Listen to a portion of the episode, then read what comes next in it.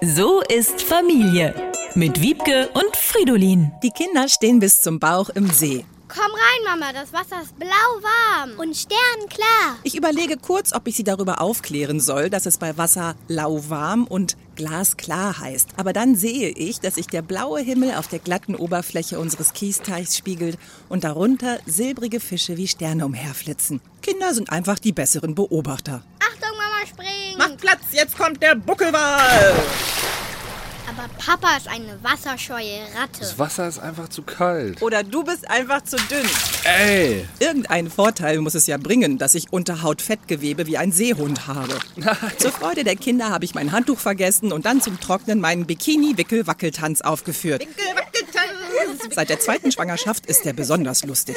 Bis Fridolin sagt, Du solltest einen Hut aufstellen. ich hatte den Angler auf dem Steg hinter mir übersehen. Der wird wohl noch seinen Enkelkindern davon erzählen. Der Eismann! Die Kinder rennen im mehr oder weniger bekleideten Zustand vor Freude schreiend zum Sandweg zwischen den Kiesteichen und hüpfen und winken, bis der Eiswagen vor ihnen hält. Eine Kugel Sommer in der Waffel für jeden bitte. Mit Streuseln. Sie haben natürlich nicht vorher gefragt, ob wir überhaupt Geld dabei haben. Denn wie unser Eismann so schön sagt, Ah, Eis ist wichtiger als Geld. dann sitzen die Kinder selig lächelnd auf unserer ausgeblichenen Picknickdecke, Lippen und Wangen schokobraun und beerenrot verschmiert, lauschen dem Quaken der Frösche und dem Flügelschlag der Schwäne und der Achtjährige sagt, Ich weiß auch nicht warum, aber das Eis am See schmeckt am allerwunderbarsten.